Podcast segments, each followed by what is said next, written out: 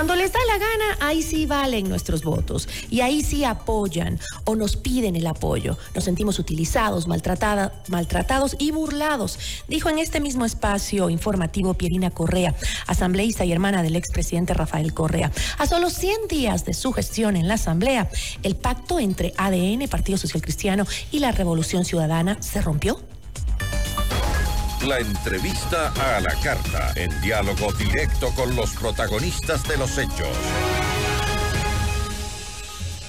Nos acompaña a esta hora Steven Ordóñez, asambleísta por ADN. ¿Cómo está, asambleísta? Buenas tardes.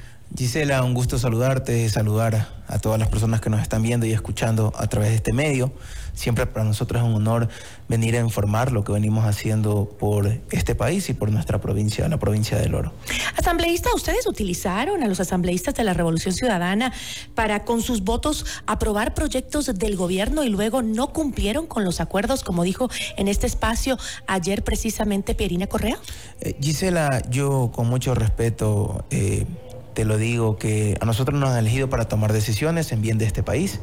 Y lo que hemos hecho nosotros es trabajar por este país. Ha venido leyes económicas urgentes enviadas por el presidente Daniel Novoa, a las cuales se ha aprobado por mayorías e incluso se ha acogido todas las observaciones de las diferentes bancadas. Yo creo que es momento de que los partidos políticos tienen que quedar a un costado y de que todos tenemos que alzar una sola bandera, que es la bandera de este país. Ese ha sido el propósito de Steven Ordóñez, de la bancada de ENI, más que todo el compromiso de los asambleístas, tanto así que más del 60% de los ecuatorianos hoy por hoy creen en esta Asamblea Nacional, donde se ha aprobado 13 leyes, se ha aprobado tratados de libre comercio, que tal vez hayan diferencias, pero que lo que las coincidencias sean es sacar adelante a este país. Ayer yo escuchaba las declaraciones de la asambleísta Pierina Correa, que la respeto mucho, pero yo siempre he sido de la línea de que atrás de, un pleno, de unas cámaras, nos está viendo la ciudadanía y que lo que ellos quieren son resultados, resultados positivos, que por eso nos hemos unido. Yo no, no, no te puedo dar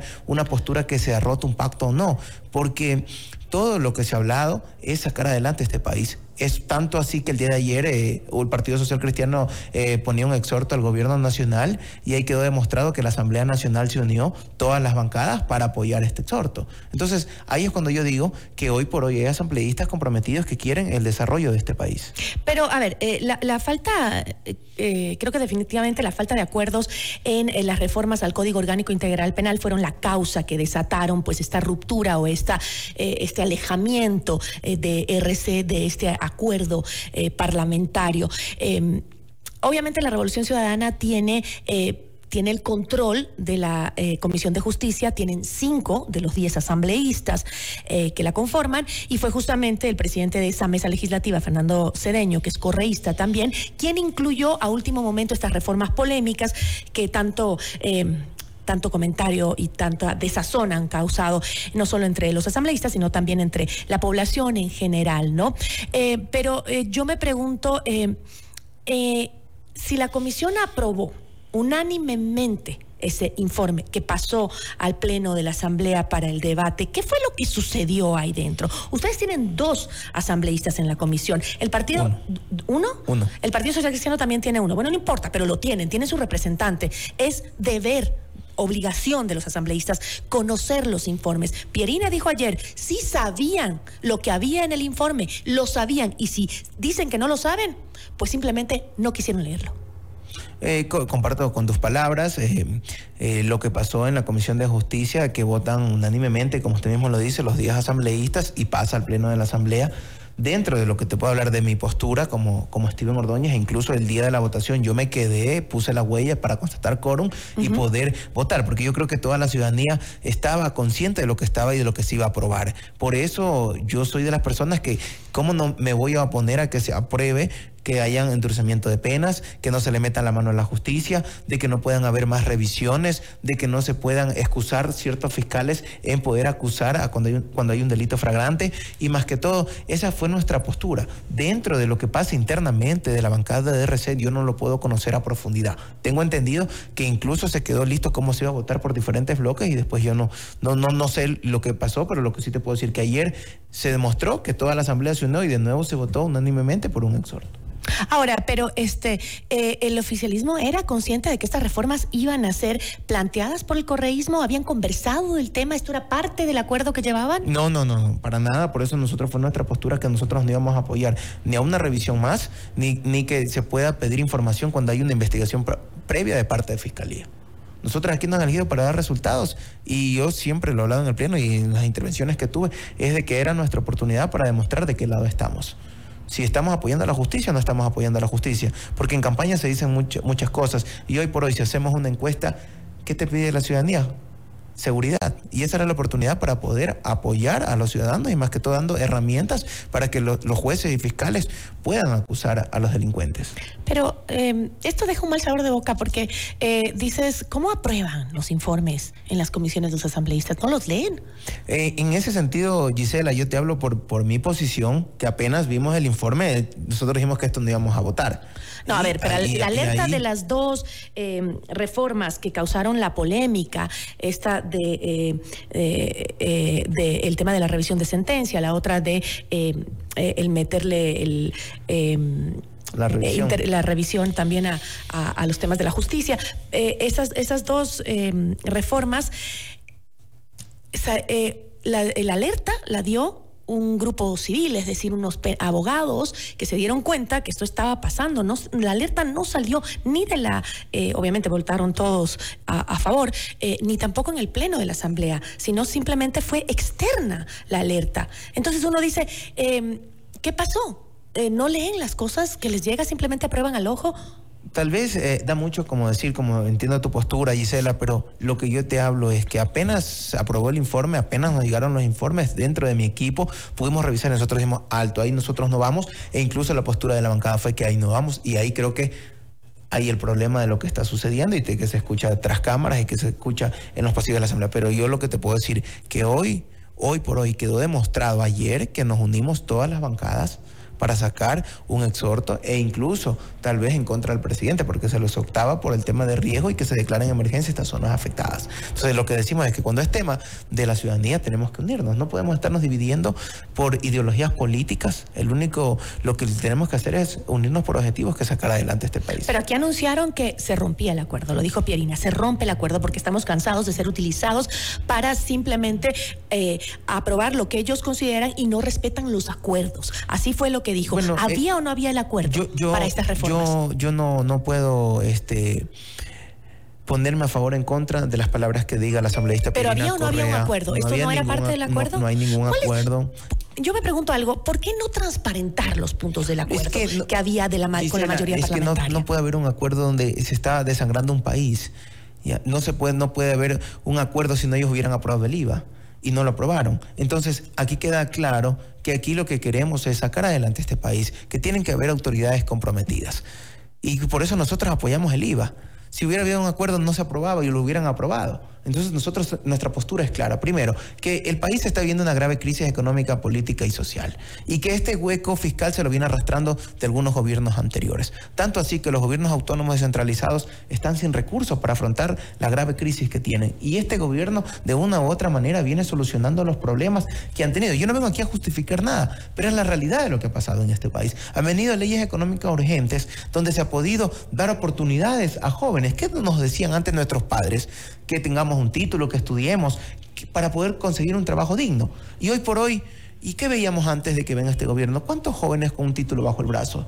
que no tenían una oportunidad de trabajar. Soy de las personas que siempre lo digo en el pleno y en la oportunidad donde tengo de poder expresarme a la ciudadanía que la, la inseguridad no solo se la combate con más armas, con más herramientas, con más cárceles, que es parte y que es necesario, sí, porque a una guerra como la que estamos viviendo se va armados, pero también tiene que ir de la mano más oportunidades, más trabajo, más ofertas eh, eh, de cupos universitarios. Es la única manera de que este país... Ok, pero todas esas reformas que usted dice que se aprobaron, tres, eh, 13 13, ¿no? Cuatro, ah, 13, proyectos, de ley que han venido dentro de la Asamblea Nacional y de las económicas urgentes. Lo hicieron con el apoyo, lo, hicieron con el apoyo de la mayoría. Formaron esta mayoría justamente en eh, pro de la gobernabilidad, ¿no es cierto? Lo que pasa es que las, las, las, las leyes económicas urgentes y las observaciones que se plantearon han sido bien presentadas. Un asambleísta primero tiene que entender que representa a su, a su territorio, a su provincia y a su país. No se puede oponer a que tal vez vaya recursos a sus territorios. Te hablan la primera ley económica urgente y que usted usted tuvo la oportunidad de visitarnos en la provincia del Oro, que es zona minera la parte alta. ¿Cuánto tiempo ha estado en la ley, en el artículo 93 de la ley minera, que estos recursos de extracción minerales de las regalías mineras se tienen que quedar en los territorios para que se haga obra pública y se remedie las zonas afectadas? Nosotros, ¿qué hicimos? Incluir esto en la primera ley económica urgente para que ahora se vaya de manera directa a través de los gobiernos autónomos centralizados. Yo le pregunto, Gisela, ¿cómo un asambleísta, si sea, no sea de ADN o de otra bancada, se va a poner a que vaya recurso ahí? Es imposible oponerse. Entonces, se plantea leyes que vayan en beneficio de la ciudadanía para que todos podamos aportar y en unidad sacar adelante este Ok, pero ha habido un acuerdo. Y ese acuerdo, ese acuerdo que se dio para generar una mayoría y darle gobernabilidad, que se hizo con el correísmo y el Partido Social Cristiano, eh, es el que ha mantenido este, este apoyo, este, esta amistad, digamos, la conocemos el acuerdo que en la Asamblea. Es sacar adelante este país. Mm. Ese es el acuerdo que, que, ha tenido. Si no, no se sentirían que, que, les han utilizado entonces. No se sentirían que, les, que, que, no están cumpliendo con los acuerdos. Lo están diciendo. Los asambleístas de la Revolución Ciudadana lo están diciendo. tipos de acuerdos. Usted, dice, no hubo no ningún acuerdo. Y que los acuerdos que han sido sacar adelante este país, dándole seguridad, dándole oportunidades, dándole mejor calidad de vida a la gente. Y más Porque los acuerdos está bien que se hagan por, por la gobernabilidad. Pero digo, ¿por qué no los hacen transparentemente? ¿Por qué no le dicen, ok, ciudadanía, estos son los puntos en los que hemos eh, acordado los partidos de mayoría? te, lo repito, el único acuerdo es sacar adelante este país, dándole oportunidades a la gente. Ok, este, ahora, ¿qué van a hacer? Sin la que mm, para mal o para bien, la Revolución Ciudadana es el partido más fuerte dentro de la Asamblea Hay que dejar claro algo, que nosotros no podemos poner ninguna barrera porque al final del día, tras un partido político, hay ciudadanos que siguen a los partidos políticos, pero que nosotros siempre lo dejamos claro, y siempre Esteban Ordóñez lo ha dado claro, que cuando uno llega al Pleno, cuando uno ingresa al Pleno, tiene que dejar las posturas políticas a un lado. Eso, eso es el primer chip para poder conseguir grandes resultados, eh, mi querida Gisela. ¿Por qué? porque es la única manera de que, se, de que las cosas avancen. Si no, no podemos seguir trabajando. Y, no, que, y no, no puedo ser tal vez una persona egoísta que si viene una buena postura de la revolución ciudadana, que viene una buena postura del Partido Social Cristiano o que viene una buena postura de Construye, me puedo poner porque tal vez no es de mi línea. No puedo ser de ese tipo de persona. Estoy totalmente de acuerdo con usted y creo que, los ecuatorianos también. Las cosas positivas que presenten cada bloque. Así debería ser, pero no es así. Todo se mueve con intenciones por detrás. Y, y si no, ¿por qué pusieron entonces a última hora esas dos reformas, una de ellas que beneficiaba claramente al expresidente Rafael Correa, al líder de la Revolución Ciudadana. Ahí queda, clara, ahí queda claro que no ha existido un acuerdo, porque si hubiera existido un acuerdo se aprobaba eso y no se aprobó. Y esa fue nuestra postura. Entonces, eso no uno tiene que saber manejarse las cosas en beneficio de los ecuatorianos. Siempre digo, nuestro primer compromiso es con los ecuatorianos. Y cuando viene una postura buena del partido que venga, nosotros vamos a apoyar siempre y cuando sea Estoy segura que hay asambleístas que piensan así. Yo creo que es verdad y, que sí existen asambleístas, que, no son todos los que piensan político, con fines políticos y pensando ya en el 2025. y yo, yo quiero decirle algo, Gisela, clarísimo, que si fuera algo de cálculos políticos, lo que pasa es que se están acercando las elecciones y cada quien ya comienza a tomar sus posturas. Pero si fueran por nosotros, por cálculos políticos, tal vez nosotros no aprobábamos el IVA porque tal vez dice la gente que tiene un costo político. Nosotros primero estamos trabajando para las presentes y futuras generaciones, no pensando en proyecciones políticas. Esa debe ser nuestra propuesta, ese debe ser Ese debería ser la, la visión de todos los asambleístas. Y yo como joven, Gisela, te lo digo, que me han dado la oportunidad me han dado la oportunidad de poderlos representar y más que todo, demostrar que no es solo una virtud ser un joven, sino es una oportunidad para demostrar que los jóvenes también somos capaces de transformar un país. Bueno, pero lamentablemente hemos visto que la mayoría no piensa así en la Asamblea y usted lo ha dicho. Ahora ya se están viendo que cogen otras líneas porque están pensando en el 2025. Entonces, ¿cuál va a ser la acción ahora? Eh, ¿Cómo van a lograr una mayoría para aprobar eh, los proyectos eh, del gobierno con la oposición? Eh, en este caso, si es que la ruptura se da, que parece que sí, según lo que ha dicho Tenemos una nueva ley económica urgente de turismo que recién llegó enviada de parte del gobierno, que está bien planteada. Yo le digo, son leyes planteadas y que igual se van a coger las observaciones de las diferentes bancadas, donde es difícil oponerse a un tipo de ley que esté bien planteada. ¿Cómo tú te pones en contra de la ciudadanía? Entonces, por eso digo, uno también tiene que ver que toda ley, que todo proyecto, que toda reforma sea en beneficio de la ciudadanía, porque así es difícil que alguien se oponga a aprobar este tipo de leyes. Bueno, no es tan como usted lo dice.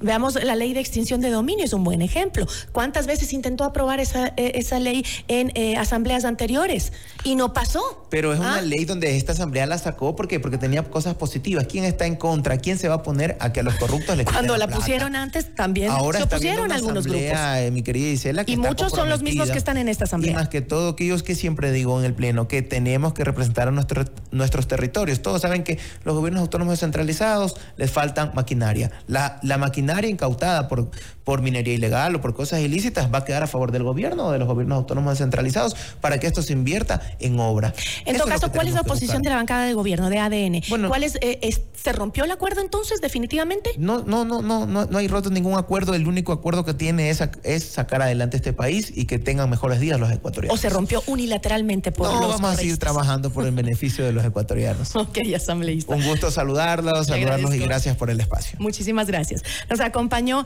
el asambleísta Steven Ordóñez, asambleísta por ADN.